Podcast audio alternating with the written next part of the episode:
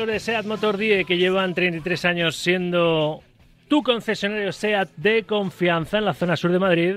Gracias a SEAT Motor 10 te presentamos ya mismo este corrillo periodístico que formamos aquí cada día de lunes a viernes a eso de las 2 y 10 de la tarde. Hoy, mira, dos minutos de adelanto, por los dos minutos o tres o cuatro que me suelo pasar de esa hora bruja 2 y 10 hora en la que cada día, ya digo, entre semana tienes una cita con el mejor tiempo de opinión, opinión deportiva a esta hora en la radio. Creo que no hay otro.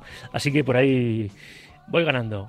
Está aquí a mi vera, tengo a dos hombres de marca a mi vera. A mi derecha, Nacho Lavarga, futuro papichulo, bueno, papichulo ya, ¿eh? falta que salga al exterior. Hola Nacho, ¿qué tal? Buenas tardes. ¿Qué tal, Rafa? Buenas tardes. Juan Castro, marca pibe, buenas tardes. Muy buenas tardes. El hombre más, eh, es conductor de la chavineta, pero quizás si, si estuviese Aguirre en Madrid, le llevaría él, claro, el autobús ¿eh? a, No, a la no, Aguirreneta. Le, le llevaría los papeles, el autobús, eh, la casa, los niños, todo. Ahora me hablas de Silvia, ¿eh? Ahora me hablas de Silvia, que es, es como el pilar fundamental en los éxitos de vida, no futbolísticos de Javier Aguirre, del, del Vasco. Javi, Javi Gomara, Mundo Deportivo, buenas tardes. ¿Qué tal? Buenas tardes. Todavía Un personaje dando- el vasco, ¿eh? Al que conocimos Totalmente, también por aquí. totalmente, Sí, que sí. fue entrenador de Atlético, pero tú estás dándote golpes contra, contra, contra la pared por la baja de Griezmann o no? No, no, porque aparte de que yo creo que en el Atlético la tenían asumida, eh, a ver, Griezmann es verdad que es el jugador igual más decisivo del Atlético de Madrid, pero en las últimas semanas eh, está de bajón, entonces no creo que por ahí le vaya a afectar demasiado al, al equipo. Eso es verdad, que no era la mejor versión del Principito, ni mucho menos. Y el cuarto hoy en esta, esta tertulia le he dejado para el final, porque es el mejor, me lo van a permitir mis, mis compañeros. Javi Casquero, ¿eh? que si no me lo, me lo ficha alguien. Hola, Casquero, ¿qué pasa? Buenas tardes. Hola, ¿Eh? ¿qué tal? Buenas tardes. Bueno, va a ser un partidazo en cualquier caso lo de mañana. Ahora, lo analizamos. Ese Athletic Club Atlético Madrid, la vuelta de la segunda semifinal con el 0-1 de la ida favorable a los Leones, con ese, ese problema ¿no? para Simeone de no poder contar con su jugador fetiche, que es Antoine Griezmann, para intentar la, la remontada. Pero, a ver, Juan Castro, háblame de Silvia. ¿Cómo sufrimos, eh? ¿Cómo Sí. sufrimos ayer a eso de las doce y media de la noche? La verdad es que. Pero él fue- estaba muy tranquilo, ¿eh? Fíjate, de risas Sí, ahí en la va, piña el- antes de la tanda de penaltis. Sí, yo creo que le pilla, le pilla en una época de su vida en la que. y cero todo- presiones, que no tiene nada que perder el Mallorca, ¿no? Bueno, pues todo, en el fútbol profesional todo el mundo tiene presiones. Es verdad que mm, eh, no tenía la presión de, o la obligación de ganar por todo el contexto que había. Pero no, me- me- luego, luego una vez ya que teníamos la victoria en la mano, sí me divertí mucho, ¿no? Con todo lo, la llamada a Pachi, que Pachi es un amigo nuestro Sí. de, de Pamplona, eh, que siempre ha estado en todas las, nuestras reuniones de No sería Puñal, ¿no? ¿Qué? ¿No sería puñal? No, no, Pachi no Ah. tiene nada que ver con el fútbol. Es un señor de Pamplona que conoció Ah, vale, vale. Javier y la familia. en- en Osasuna. Exacto. eh, Fue quien llevó a Osasuna a la Champions, ¿no? Javier Aguirre. Sí, que perdimos, Que es un eh, perdimos ¿eh? en la previa contra el Hamburgo. eh. Recuerdo Me encanta que se mete él dentro del equipo. Perdimos. Eso es así. ¿Eh? Hombre, en, el, yo- Está- en el barco de, estás me- en el barco de ver, manito, No es, por, no es por la gente dirá, este Juan Castro que, que ha No, aprovechado. no, no, le no. conoces hace muchos años. 2001, 2001 fui- hicimos su- el primer reportaje con Javier aquí en, bueno, fue en la Copa América de Colombia y Javier dice, yo creo que no es verdad, pero siempre lo repite, ¿eh? no, no es porque no es porque de darme bola a mí mismo, sino porque lo repite él, que gracias a ese reportaje que sacamos en marca en 2001 en Copa América, eh, Pachi, de- lo leyó De entrenar. había España. jugado ya en, en los Asuna Sí, Javier media sí. temporada por, por la lesión, media temporada solo. Y gracias a ese reportaje dice Javier que lo fichó Pachizco para Osasuna. A partir de ahí vino, vino toda la historia. Y ayer, me imagino que te faltó tiempo, después de Pachi le llamarías tú, ¿no? Hombre, Pero tú, como eres del gremio, esperaste, esperaste a que no, acabara no, la rueda de ¿qué prensa. va? No, no, mira, tiene una cosa con Javier. Ni he hablado ni le he mandado mensaje. He hablado ¿Ah, no? con todos sus con los tres hijos. Ah, vale, vale. He hablado con, con Silvia, por supuesto. He hablado con Pachi, con quien con Pachi, que deberíamos sacarlo a que Pachi. es buenísimo, ¿Por qué no ¿eh? llamamos a Pachi? Pues sí, sí, ¿tienes, Pues el, tele- sí. ¿tienes el teléfono? Sí, venga, Pues vamos a llámale. llamarlo, espera. Espera, no, vete, vete a producción con, con Venga, no a des ver, el teléfono aquí en antena, que a Pachi entonces le llaman, le llaman a él de, de toda España. Hacemos Vamos a hablar inversa, con ¿no? Pachi. Llamaba a Pachi y ahora El- le llamamos a, a él el nosotros. hombre que el hombre que cortó ayer la rueda de prensa. Pero Casquero, antes de, de analizar lo que fue el partido en sí, algo tiene el agua, ¿verdad? Cuando la bendice, ¿no? Ahora que estamos hablando de, de Aguirre, pedazo de entrenador, ¿no, Javi? Sí, sí, sí, yo me he enfrentado a él tanto cuando estaba en Osasuna como en Atlético Madrid y, y es un entrenador que, que impregna su sello a, sus equipos, son muy competitivos y, y este, esta temporada el Mallorca parecía indicar que, se esperaba algo bueno, ¿no? Esperábamos quizá en, la liga por esa eh, progresión que, que, estaba teniendo desde la llegada de Aguirre y por los fichajes que habían llegado. Bueno, ha llegado quizás el premio vía la Copa del Rey, porque han hecho una gran competición y se merecen estar en, esa final. Gomara, ¿qué te parece a ti? Eh, pues totalmente merecido. Creo que el planteamiento de, Aguirre superó con creces a Imanol. Eh, ninguno esperamos ver un Mallorca tan atrevido presionando arriba a la Real Sociedad, que creo que estuvo maniatada en todo momento y es verdad que aunque tuvo alguna ocasión más, nunca vi la sensación de, ser superior al Mallorca cuando sobre el papel y por jugadores y plantilla y demás debería serlo. El Mallorca, eh, con ese ambiente que había en Anoeta, no le expresó a los jugadores, muchos de ellos inexpertos en, en estas situaciones, y justísimo finalista de Copa y muy merecido. Y me alegro mucho por, por el Mallorca porque es un club que está haciendo las cosas muy bien. Y por Aguirre, que prácticamente lo ha demostrado todo en el mundo del fútbol. Y, me quedo con, con, esa tanda de penaltis, los momentos previos, eh, como el mexicano eh, trataba de quitar presión a sus jugadores con risas, con empujones, con, con cánticos y nunca lo vamos a saber ni se puede mostrar, pero creo que por ahí empezó el, el Mallorca a ganar esa tanda de penaltis. Es la, magia de la Copa, ¿no? Ayer lo tenía todo de cara a la Real, llevaba 20 años eh, sin ganar Mallorca en, San Sebastián, ambientazo, era súper favorito la Real y mira, pues se dio la, la sorpresa, hemos visto volver al, al, equipo balear 20 años después, ¿no? A una, a una final y para mí engrandece mucho más la, la figura de Aguirre, ¿no? En tiempos donde todos los entrenadores son cruifistas, ¿no? Están todo el día con hablando estrategias, etcétera, etcétera, lo que decís, pues antes de la tanda de penaltis, en vez de sacar una tableta y hablar de por dónde la tienen que tirar, etcétera, etcétera, ¿no?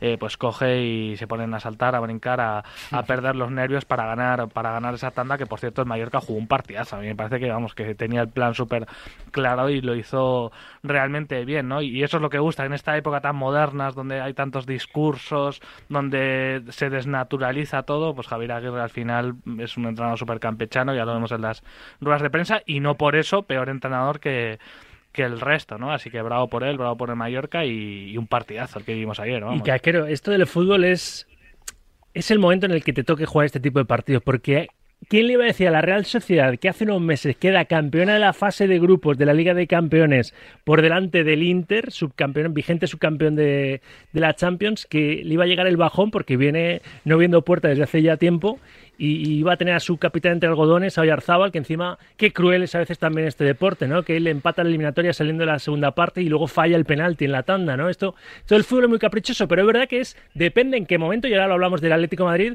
en qué mal momento le llega el peor momento físico a su vez a Griezmann para intentar la primera de la remontada, ¿no? Esto es así, este deporte funciona así, sí. Sí, sí, en el fútbol, por supuesto, son momentos. Eh, la Real lo tuvo, como bien indicas, en esa fase de grupos, en la que eran unos equipos más en forma de, Europa, sin duda. Y sin embargo, le ha llegado en los momentos decisivos ese bajón, sobre todo cara a, la portería rival. Le, falta mucho gol a esta Real Sociedad, en la que está acusando mucho la baja de Oyarzábal y también los fichajes de, Andrés Silva y, Omar Sadí cuando se ha recuperado de la lesión tampoco están marcando las diferencias. Ante la salida de, Isaac y Sorlot parece que no, encuentra eh, esa pieza ¿no? que, pueda marcar las diferencias en la faceta goleadora y que es tan decisivo a la hora de conseguir logros importantes como pueden ser pues, bueno, eh, meterte en una final, eh, ganarla o, sobre todo en Champions, ¿no? cuando necesitas jugadores diferenciales y quizás ese, ese futbolista clave es Oyarzábal y, y, ha tenido lesiones importantes quizás en los dos partidos eh, más decisivos de la temporada, ¿no? PSG y, y el otro día en, en, esta semifinal en la que solo puedo disputar unos, unos minutos. Pero bueno, eh, son momentos como bien indicas y, y, ahora quizás no es el de, la, el de la Real Sociedad. No me coge Pachi, ¿eh?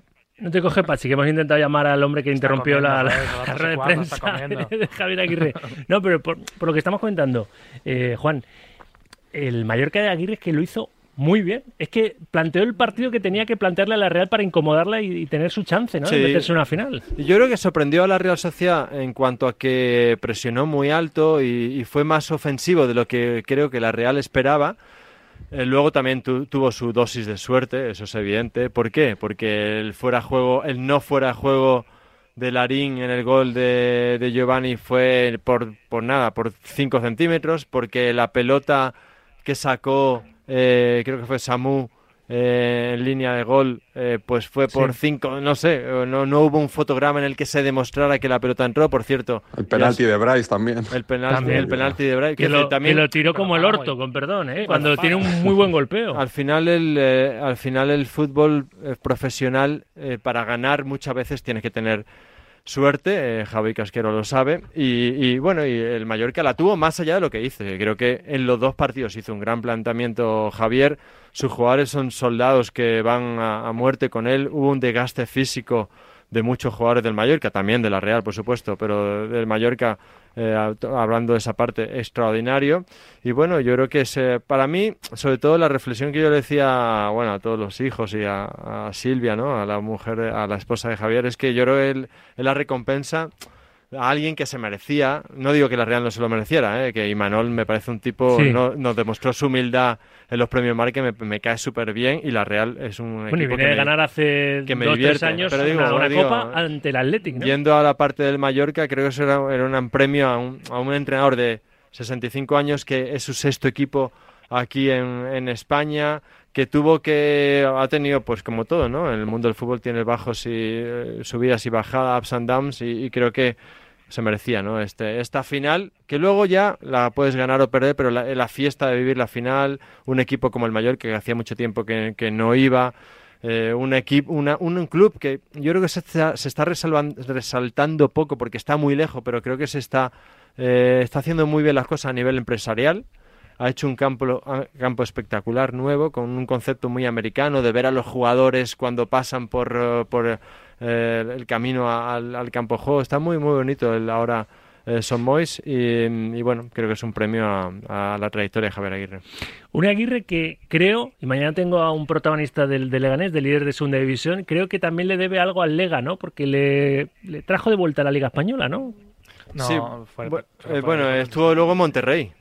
O sea, ah, vale. Después de Leganés estuvo en Monterrey. Vale, vale, vale. En Monterrey con sí que es verdad que había perdido un poquito de, foco de mercado en, los banquillos españoles. Venía de la Alguada, llegó a Leganés y es verdad que ahí, pues digamos que volvió volvió a España, ¿no? Pero es alguien, como decía Juan, que entrenaba a Osasuna, al Atleti, al Zaragoza, al Español, al Leganés y ahora al, ahora al Mallorca, ¿no? Y en esta época, ya con 65 años, volver a, a tener a este nivel alguien que ha ganado la Copa de Oro, eh, ha ganado en Emiratos también, la Liga Mexicana, pues bueno, es alguien que que, tiene mucha experiencia y que ahora la está sabiendo sacar en un equipo en un Mallorca que hace no mucho estaba en segunda B. De hecho, hay dos jugadores, Abdon y, otro que no recuerdo, estaban en, segunda B hace muy poquito. Raillo también. Y, y, ahora míralo, cómo está el equipo, ¿no? Con Muriki y completamente chufado. Tú has sido casquero dos veces subcampeón de Copa con el, con el Getafe. A ver quién es el chulo ahora me da igual que sea el Atlético o el Atlético el rival del, 6 de abril en la Cartuja, que no le da al Mallorca el mismo porcentaje de favoritismo que, al otro equipo. ¿eh? Claro que sí, porque siempre en la Copa nos deja, nos deja sorpresas, equipos revelación con los que nadie se cuenta. Seguramente todos pensaban que, la Real era claro favorito jugando en casa para disputar esa final y sin embargo sorprende un equipo como como el Mallorca, que, está muy bien trabajado, que tenía las ideas clarísimas y, que hace una semifinal fantástica para, conseguir entrar en esa final. Nosotros lo vivimos en nuestra época en, Getafe también, con, con eliminatorias sobre todo. Me quedo con las semifinales porque tienes doble oportunidad y yo creo que nos da tiempo a los humildes a disfrutarlo de mejor manera que, una final. ¿no? En, las finales prácticamente no, te enteras de nada. O sea, que ¿Tú ves bien este formato de doble partido en, en semifinales?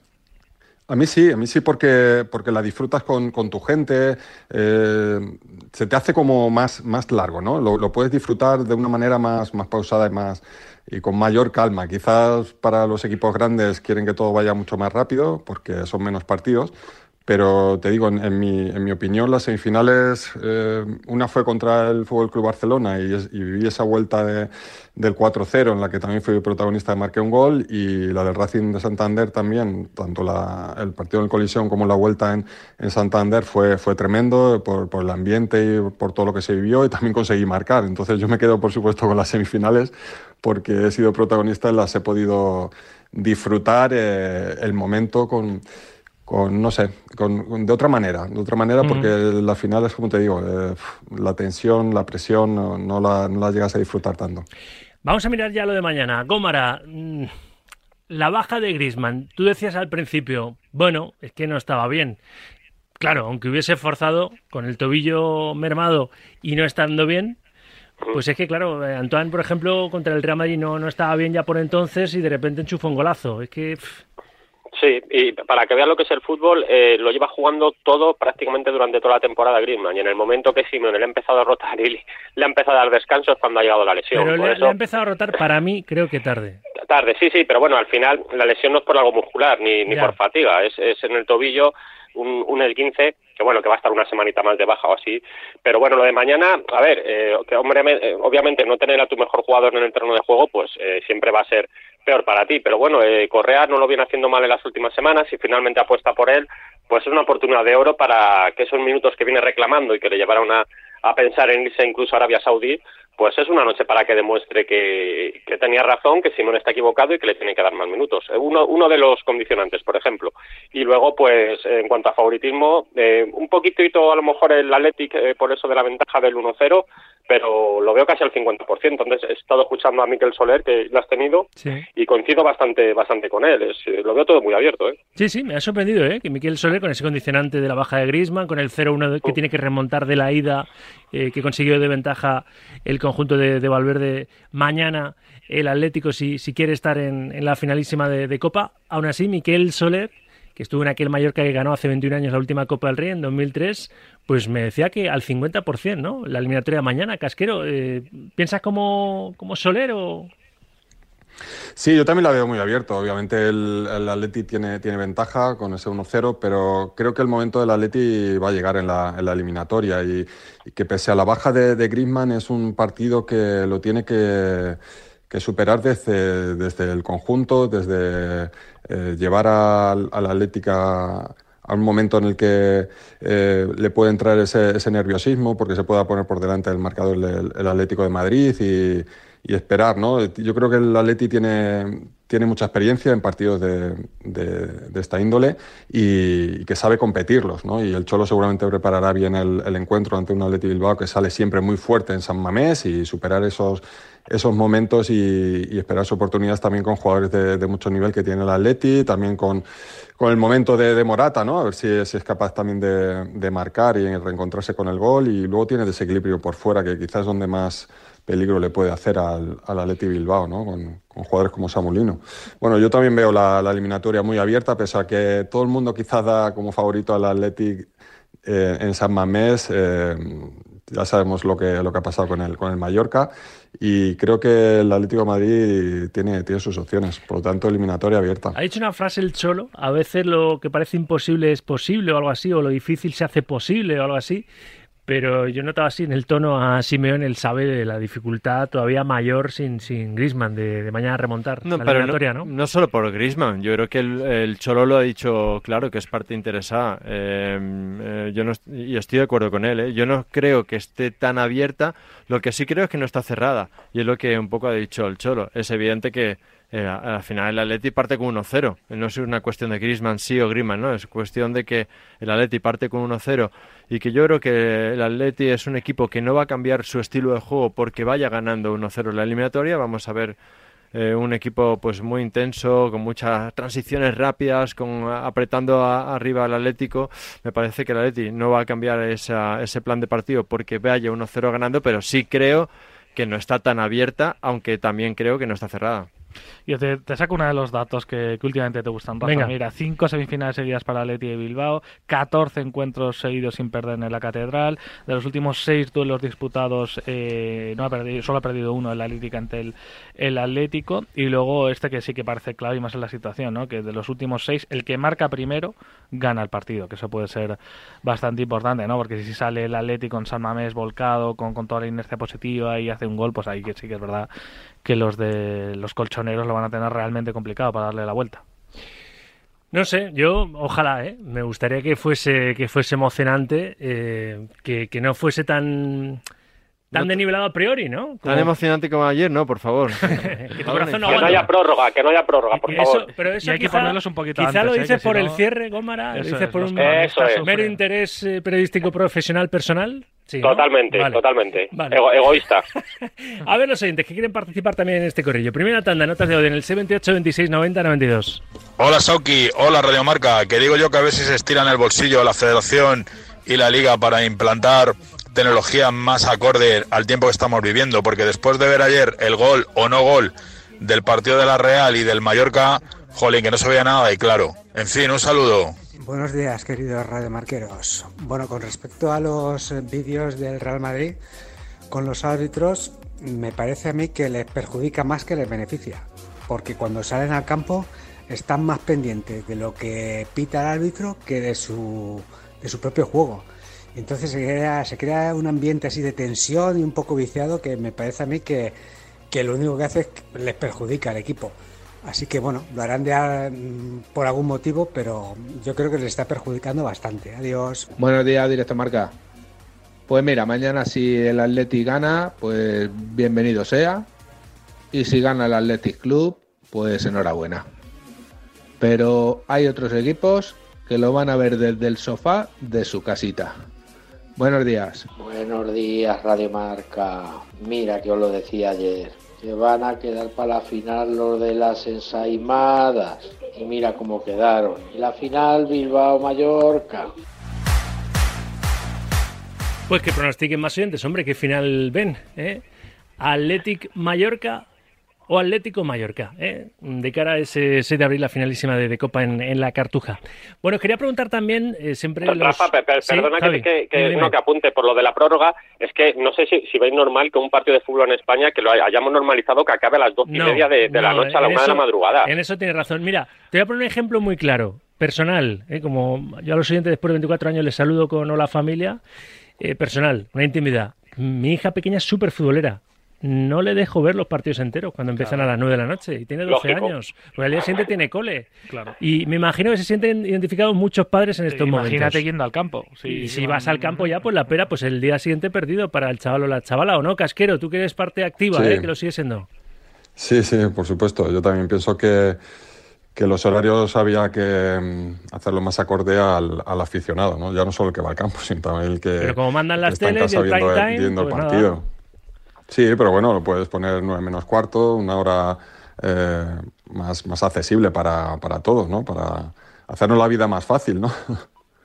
Tal cual no hubiese cambiado tanto, de 9 menos cuarto a 9 y media, ¿no? Y en cambio, y es lo que dices, te cambia el, panorama perfectamente y para la tele no creo que sea tan, tan, tan decisivo esos 45 minutos. Bueno, en fin. Y, además una tele pública, como, como era el caso, que, la audiencia debería quedar en un segundo plano. pero bueno, pero está el telediario de las 9, 9 y media, yo creo para la televisión pública mucho más acorde. Sí, pero a veces hacen el telediario más cortito y en el descanso, ¿no? Pero tienen que forzar eso. Ya. Pues se fuerza.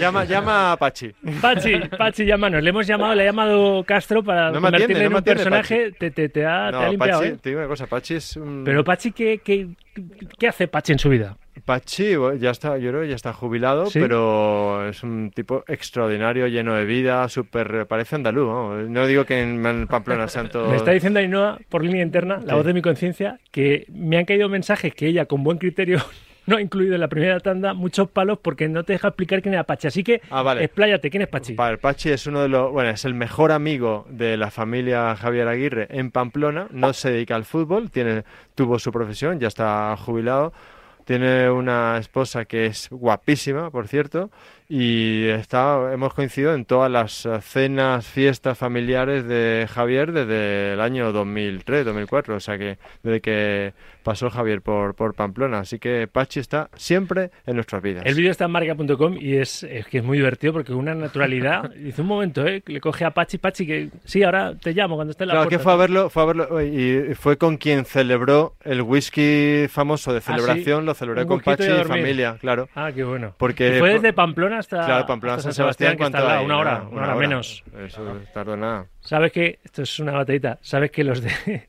los de Pamplona le llaman a los de San Sebastián robasetas? Así es, sí, sí. ¿Eh? Y, y, los de Sebastián a los de Pamplona playas o mea playas. bueno, muy, feo, muy feo, muy feo esto, muy feo. Ahora me van a llover palos por contar estas cosas. No pasa nada, tengo las espaldas anchas. Bueno, a ver, espaldas anchas. ¿eh? Rama y televisión, los vídeos. Ha dicho el comité que nada, que no pasa nada. El Comité de Disciplina desestima la denuncia del Sevilla por los vídeos de Real Madrid Televisión. Le pregunto a Casquero, que seguro que es el, el que menos ganas tiene de hablar de esto para que se lo quite de en medio cuanto antes. ¿A ti qué te parece? Porque hemos contado también que aparte de la plantilla del Real Madrid como que ya no le empieza a hacer gracia lo de los vídeos de la televisión de su club, ¿no? Porque a lo mejor hacen el efecto contrario, ¿no? Que los árbitros que se sienten señalados pues, pues, pues, reaccionan a la japonesa, ¿no? Javi, ¿qué piensas? Sí, eh, bueno, yo, yo, no estoy nada de acuerdo con, con, lo que está haciendo el Real Madrid en su, tel, en su televisión, de, de, hacer estos vídeos contra, contra los árbitros. Primero, si yo fuera futbolista y, y, una radio de, una tele, perdón, de, de mi club eh, se dedica a hacer estos vídeos, eh, igual, eh, pensaría que, que, de una manera estás, estás, condicionando y no sabes si a favor o en contra, porque los árbitros también, cuando tengan que pitar al Real Madrid, es que nadie los va a querer pitar, ¿no? porque se exponen a, a bueno, a, a esos vídeos de, de errores que, que, ya vas un poco marcado y, y creas un ambiente quizás ne negativo ¿no? hacia, hacia tus jugadores, hacia el equipo cuando llega a los campos. Y no sé, yo creo que el Real Madrid como, como club, como entidad, tendría que estar muy por encima de, de todas estas decisiones y arbitrales y, y, no sé, y marcar un poco el partido en base al, al árbitro a, al que te toca y, y, todos lo hacen mal. es que es, es, es, tremendo, ¿no? Es que para to tienen para todos. O sea, mm. todos los árbitros que le van a pitar, todos han cometido errores contra el Real Madrid. Entonces, no sé, yo para mí no, no, no, hace, no hace bien un, un club eh, señorial como es el Real Madrid en, en hacer estos vídeos. Además, fíjate, yo, yo no lo comparto, ¿eh? pero entendería, Nacho, Juan, Javi, que los vídeos se hicieran a posteriori, ¿no? Pero vídeos preventivos, recordando el historial que, que, ha tenido ese árbitro en concreto con el Real Madrid. Es lamentable, no, no es, es, muy lamentable. A mí me parece una conducta absolutamente repro, rep, reprobable, más allá de que el comité de competición no considere que hay eh, nada punible porque no se ajusta a ningún, a ningún uh, eh, sí, que reglamento, no nada en concreto. reglamento disciplinario, sí. pero me parece lamentable eh, que un club como el Real Madrid, que aparte no necesita este tipo de cosas, y es más, creo que eh, enfangona, digamos, la el carácter señorial que tiene el Real Madrid, pues eh, haga este tipo de vídeo. Ojo, no estamos, porque hay algunos... Uh, eh, compañeros que pueden decir, estáis juzgando la labor periodística de otros compañeros. No, para nada. Yo no juzgo esa labor periodística. Yo juzgo el concepto eh, perverso del club, de la cúpula del club, en hacer ese, en utilizar su propio medio para hacer ese tipo de denuncia. Es que eso no es periodismo, Juan, es propaganda, que no es lo mismo. Bueno, yo, yo no, lo que es periodismo no, también, bueno, también hay gente. No, pero puede... es, es, lógico, es, es una empresa que, que, pues que saca lo que quiere. Claro. Exacto. Sí, yo, yo creo que, se, que no se centra el tiro a la hora de quejarse con los árbitros, porque veo lícito que, que, un club cualquiera se pueda quejar ¿no? al sentirse perjudicado, pero es lo que estáis comentando, cada semana, siempre con todos los árbitros de forma preventiva, pues suena a poco a poco elegante. Yo creo que existen otras fórmulas para poder quejarse y hacerlo bien de si te sientes realmente perjudicado, pero estamos en la dinámica de siempre, ¿no? Si, si los grandes se quejan, que son los que más beneficiados quedan por parte de los árbitros, pues es una auténtica pena y se crea una bola. Luego el Atlético eh, se queja con comunicados, el Barça pues, a través de su entrenador o de su presidente, y estamos siempre en lo mismo. Yo creo que hay una crispación absoluta con el tema de los árbitros, que siempre la ha habido, pero estamos llegando ya a un nivel que se queja todo, todo el mundo, todo el rato, todo el tiempo. Y, eso, creo... Nacho, y eso, perdóname, eso que dice de crispación va de, de arriba a abajo. Quiero decir que esto va a campos de alevines, juveniles, estamos viendo ya fútbol femenino, quiero decir que esto no es, esto no separa. Esta, eh, digamos, violencia conceptual, que para mí es ese, lo que hace Real Madrid y lo que hacen otro tipo de clubes cuando sacan este tipo de cosas, ese tipo de violencia conceptual va de arriba a abajo. Y esto, ¿quién va a querer hoy en día ser árbitro? Es imposible eh, con esta presión que hay eh, en la que construimos también los medios. Ojo, también nos ponemos nosotros. Yo me pongo eh, también por delante como, como autocrítica. Creo que es eh, imposible ser árbitro y creo que esta violencia va de arriba a abajo y vamos a tener graves problemas en el fútbol base o estamos teniéndolo ya. Yo le preguntaba antes a Félix Díaz si Real Madrid Televisión va a seguir con esta estrategia. Contamos eh, hoy en marca que el Madrid va a seguir adelante con los vídeos contra los árbitros, que las críticas externas, además de un cierto malestar en la plantilla, como hemos dicho, no van a variar la política de comunicación del Real Madrid. Pero me da la sensación de que el Real Madrid, hasta que no haya sentencia firme eh, por el caso Negreira, o me decía Félix, incluso hasta que no caigan Medina Cantalejo y Club Gómez, ¿no? que son un poco los, los objetivos de- del Club Blanco, pues, pues va, va a seguir Real Madrid Televisión con, la misma tiene que ver estrategia. una cosa con la otra. Yo, yo también estoy de acuerdo en que hay- a Negreira, por supuesto que hasta que no se depure el caso Negreira, el, eh, digamos, el colectivo arbitral siempre, o al menos este Va a estar colectivo un poco arbitral bajo va a estar bajo sospecha. Tiene que depurarse las responsabilidades, como cuando hay un crimen en la sociedad, hasta que no haya una sentencia restitutoria de ese crimen, pues la sociedad no, no, no se recupera. Yo estoy, también estoy de acuerdo de eso, pero a, a eso hay que añadirle más y más y más violencia conceptual. Yo no lo veo. Me gusta el término Una violencia pena. conceptual. No, es- acertado. yo creo. Pibe, si te llama Pachi, nos lo pasas, ¿vale? Bueno, o mañana, o, o, ya- o mañana, sí. ya no te Oye, interesa escucha, Pachi. No, sí, sí, a Pachi le hago corrillero. ¿Vale? ¿Vale? Venga. Mañana, Gracias, cito para Castro. mañana. Muévelo, muévelo. Gracias, La Varga. Hasta luego, Rafa. Javi Casquero, gracias, como siempre. Gracias, un abrazo. Y Javi Gómara, no te preocupes, que me da a mí, por desgracia, que no va a haber prórroga de penaltis. Ojalá me equivoque. Bueno, pues eso, eso que salimos ganando. Y al final, eh, pues lo de los vídeos del Madrid no hacen más que dar la razón a Gilmarín con ese comunicado, eh, que tratan de presionar y de influir en los árbitros. al final iba a tener razón. Bueno, ahí yo no estoy tan de acuerdo. ¿eh? Que Gilmarín, a veces, cuando le benefician, si saca un comunicado, me, me creeré cuando le Sí. perjudican. ¿eh? Si lo, Lo saca también claro. cuando le benefician. Como todos. Por eso, por eso. Gracias, Javi. Un abrazo. Eh, he dicho lo de que me da a mí que mañana no hay prórroga de penaltis porque quién, quién lo sabe, ¿no? ¿Quién lo sabe? A lo mejor el Atlético de repente eh, 0-2 y otra cosa mariposa, ¿eh? En fin, hasta aquí el corrillo, como siempre con SEAT Motor 10. SEAT Motor 10, tu concesionario 5 estrellas para que tu SEAT esté siempre como nuevo y la única marca que te da 10 años de garantía, SEAT Motor 10, te ha traído el corrillo de directo marca en la Radio del Deporte Radio Marca hasta las 3.